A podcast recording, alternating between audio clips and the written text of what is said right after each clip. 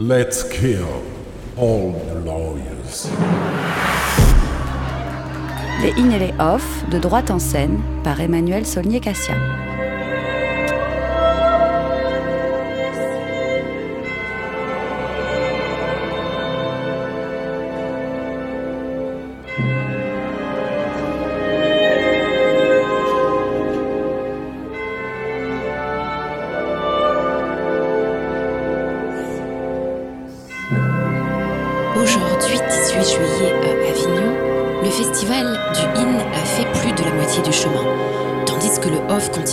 Vivre la ville à un rythme affolant quelques jours de plus.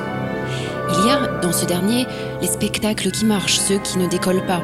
Et cela n'est pas toujours lié à leur qualité, un article de presse suffit parfois, même si le bouche à oreille reste le moyen préféré des festivaliers pour construire leur parcours. En moyenne, les spectateurs restent trois jours, leur temps est compté. La phrase que l'on entend le plus entre deux tables aux terrasses bondées des cafés est Vous devez absolument aller voir un tel, c'est épatant. Et aussitôt, les oreilles des tables avoisinantes se dressent pour saisir le conseil, alors que les distributeurs de tracts s'entendent le plus souvent répliquer Ah, c'est dommage, nous partons ce soir, et répondent invariablement avec un sourire bienveillant Bonne fin de festival.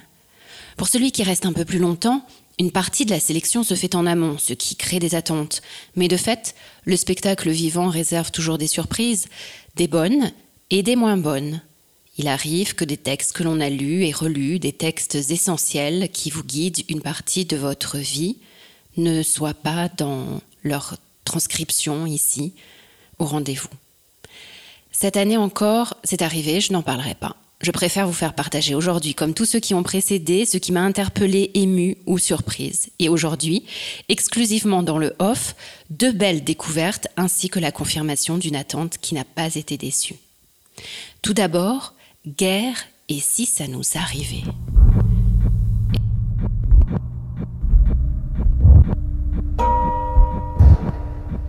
Et si aujourd'hui, il y avait la guerre en France? Où irais-tu? Si les bombes avaient détruit la plus grande partie du pays Si les murs de l'appartement que tu habites avec ta famille étaient percés de trous Voici donc le point de départ. Cette question nous est posée par deux comédiennes qui nous ont d'abord guidés vers les coulisses du théâtre où nous sommes invités à nous asseoir par terre ou sur des tabourets et attendre un peu face à un écran translucide, le temps de se faire à cette mise en situation inhabituelle, le temps de se sentir éventuellement gêné par la trop grande proximité avec ses voisins, d'éloigner un peu le tabouret, le temps de remarquer cette toile grise au-dessus de nous, un nuage un peu menaçant qui semble pouvoir se déplier à tout moment, ou une bâche peut-être qui va nous recouvrir pour nous cacher, car si c'était la guerre ici, chez nous, que ferait-on? Où irions-nous nous cacher? Le noir se fait, une sirène angoissante retentit, les deux comédiennes ont disparu. On n'entendra plus que leur voix et nous ne verrons plus que leur forme derrière l'écran, qui nous semble n'être au départ que des ombres chinoises. Ces voix nous content notre récit, ou le récit qui pourrait être le nôtre, de ce qui serait probablement notre fuite si la démocratie et l'Union européenne avaient généré un échec, si un pays, notre pays, avait l'obsession de diriger l'Europe et pris le pas sur les autres, créé une milice de redressement et devenu dictature, était entré en guerre avec ses voisins. Cette inversion de la situation communément connue des parcours de migration, cette réversibilité jamais imaginée, est mise en mots 35 minutes durant dans une langue claire et simple, efficace, ni accusatrice ni culpabilisatrice, une simple mise en situation. L'auteur d'origine danoise, Jeanne Teller, connaît bien le sujet. Elle a travaillé aux Nations Unies et dans l'Union européenne avant de se consacrer à l'écriture. Elle bouscule et déstabilise notamment au début du récit quand, après avoir entendu l'information sur des ondes radio selon laquelle aucun pays n'est disposé à accueillir cinq réfugiés de plus, ce qui ne surprend au départ pas plus que cela, on est habitué, cela fait plusieurs années que des pays d'Europe de l'Est notamment ont ce type de réflexe et de discours. Mais immédiatement après, on entend que les libres penseurs ne font que pervertir le peuple, que les réfugiés européens sont des bons à rien qui ne savent qu'être assis dans un bureau à gratter du papier et qu'ils ne savent même pas parler arabe. C'est le point de départ véritable d'une totale inversion de la situation. De la vente de ses biens pour payer les passeurs et obtenir de faux papiers, de l'arrivée au Moyen-Orient six semaines après, de l'attente dans un camp que l'on ne peut quitter avant la fin de l'examen de la demande du statut de réfugié, des délais repoussés à cause des doutes sur notre dossier, des rivalités avec les autres zones du camp et notamment celles des Scandinaves, avec lesquelles nous sommes en guerre, qui ont combattu notre dictature laquelle avait pour mot d'ordre la défense de la culture européenne, des déplacements une fois l'asile obtenu, et la vie qui s'organise dans un pays inconnu, on le devient par exemple pâtissier, faute de pouvoir exercer son métier d'origine et d'acquérir une maîtrise suffisante de la langue du pays d'accueil. La mise en scène de Laurent Mindon est de toute beauté. L'écran sert à la rétroprojection d'animations qui sont réalisées en direct par les deux comédiennes, qui deviennent les voix off de tout le récit, et les manipulatrices sur les rétroprojecteurs en arrière-scène. Cette technique permet la plus grande inventivité. Elle se fait hors de la vue du public dans ce spectacle pour mieux permettre de se concentrer sur le texte, mais elle peut être également pratiquée sur le plateau comme je l'ai vu récemment au théâtre de la Reine Blanche à Paris pour une pièce de théâtre documentaire intitulée 36e dessous, qui aurait d'ailleurs bien sa place à Avignon. En tout cas, ne ratez pas Guerre et si ça nous arrivait. Le spectacle est conseillé à partir de 12 ans. À mon avis, il peut être vu bien avant cet âge-là, car il est court, ludique à sa manière et source de belles pistes de discussion intergénérationnelle. Il se joue à Présence Pasteur, où sont décidément programmées de nombreuses propositions qui retiennent l'intérêt. 13 rue du Pont Trouca, tous les jours, à 9h50, avec relâche les lundis. Une autre découverte dans le off est Zinc. Zinc est un spectacle étonnant. D'abord parce qu'il raconte une histoire improbable, mais qui est vraie, et qui fait partie de l'histoire avec un H majuscule, diplomatique et juridique, Ensuite, parce qu'il réussit à captiver l'attention pendant une heure un quart, qu'on ne voit pas passer, sur un sujet qui pourrait faire sombrer dans le plus profond ennui en quelques minutes les spectateurs les moins juristes ou historiens. C'est tout le contraire qui se produit grâce à l'originalité d'abord du texte de David von Reybrouck, grâce à l'adaptation de Michel Bélier qui produit dans un tout petit espace scénique un spectacle joyeux et instructif intelligent et modeste, dans la lignée du théâtre-récit, dans l'esprit de Dario Fo. On nous perd gentiment pendant la première demi-heure, dans les petites histoires, se mêlant à la grande, pour mieux nous proposer en filigrane une autre entrée dans les débats sur euh, l'importance de la notion de frontière pour les nations, sur le caractère secondaire des enjeux juridiques et même de la création et de l'existence des règles juridiques face à la suprématie des intérêts économiques, et donc une forme de métonymie de ce que pourrait être l'Europe. Michel Bélier est l'auteur des Filles aux mains jaunes dont j'ai parlé la semaine dernière, et il joue également aux côtés de Paolo Cafiero et Patrick Donnet, lequel a une voix sublime. Zinc raconte l'histoire d'un Européen du 19e et de quelques autres personnages qui va changer plusieurs fois de nationalité sans pourtant jamais voyager ni traverser de frontières.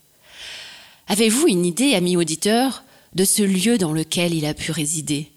N'avez-vous jamais entendu le nom de Moresnet ce minuscule territoire coincé entre la Belgique, les Pays-Bas et l'Allemagne, qui fut déclaré neutre par les grandes puissances européennes en 1816, le temps de régler son statut juridique, situation transitoire qui ne devait perdurer au plus que trois ou quatre ans et qui ne prit fin qu'en 1919.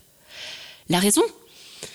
Un gisement de zinc, minerai dont l'exploitation est en pleine expansion euh, alors et qu'aucune puissance n'entend céder, rendant impossible pendant plus de 100 ans un compromis satisfaisant. L'enclave fut donc une curiosité juridique source de nombreux vides juridiques, où les lois applicables furent essentiellement françaises, y compris quand l'Empire n'existait plus. L'administration fut germano-belge, la justice inexistante, comme euh, le service militaire. Il suscita la convoitise des exploitants de minerais, fut le terrain de jeu des contrebandiers et trafics en tout genre, et même le siège officiel du mouvement espérantiste. Occupé par l'Allemagne en 1914, il est finalement attribué à la Belgique par le traité de Versailles. Zinc se joue au théâtre épicène 5 rue Ninon-Valin tous les jours, sauf le 22 à 11h25. Il part ensuite en tournée en Belgique, mais aussi à Grasse à l'automne. Enfin, Lampedusa Beach. Mamma, qualcuna cade in buone mani. Je suis sous l'eau. Qualcuna si perde. Qualcuna arriva a destinazione. Lampedusa Beach est le premier texte de la trilogie du naufrage de la grande poète et dramaturge sicilienne Lina Prosa. C'est un texte qui a été créé au Studio Théâtre de la Comédie Française en 2013 dans la mise en scène de Christian Benedetti, puis au Vieux Colombier en 2014 avec la merveilleuse Céline Samy dans le rôle titre. Et unique puisque c'est un seul en scène. Mais le texte a été écrit dix ans plus tôt, c'est-à-dire bien avant que tous les auteurs contemporains ne se saisissent de la thématique si présente à Avignon cette saison, aussi bien dans le in que dans le off, à une époque pourtant pas si ancienne, mais où en dehors des Siciliens, pas grand monde n'imaginait que les plages de sable blanc de cette ravissante île de la Méditerranée à mi-distance des côtes siciliennes ou maltaises depuis la Tunisie ou la Libye étaient le point d'arrivée des rescapés des traversées de cette mer engloutissant jour après jour ses propres enfants. Chobal africaine est l'une d'elles. Elle est dans cette nouvelle adaptation de Eleonora Romeo, incarnée par la très lumineuse et sensible Stefania Ventura. La metteuse en scène et la comédienne ont bien compris l'importance du corps pour Lina Prosa dans sa dramaturgie poétique qui se fait acte politique. Comme elle l'a écrit dans le premier numéro de la revue Droit et littérature en 2017, le choix d'une émigration à tout prix est un choix du corps, comme celui d'Antigone. Et la ressource du corps est mythique en termes d'émotion et de culture dans le processus de défense des libertés. Les lumières, très travaillées, ainsi que l'ambiance sonore, créent une atmosphère d'entre-deux mondes, celui du dessus, de la terre ferme, et celui du dedans, où le corps s'enfonce verticalement dans les entrailles du tombeau qui est devenu la Méditerranée. Les deuxième et troisième tableaux de la trilogie du naufrage, qui ont été également joués à la Comédie Française et sont actuellement en cours de création par la compagnie Eré d'Eleonora Romeo, présentent d'autres aspects du parcours migratoire.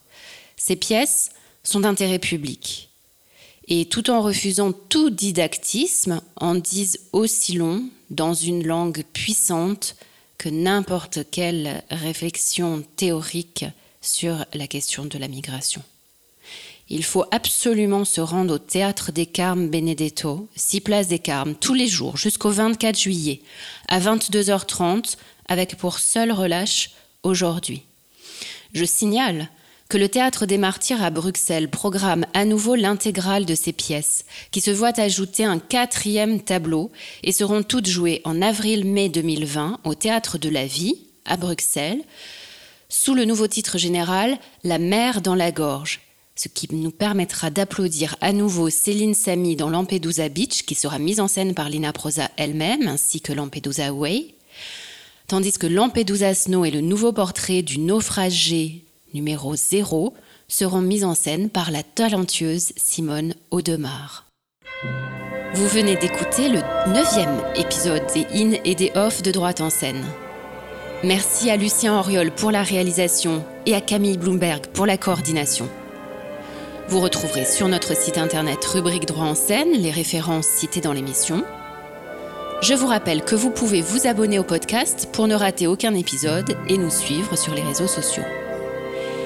Et retrouvez-nous aussi dans les pages actualités du site internet de la revue Esprit, partenaire de l'émission, avec un récapitulatif de la semaine dernière.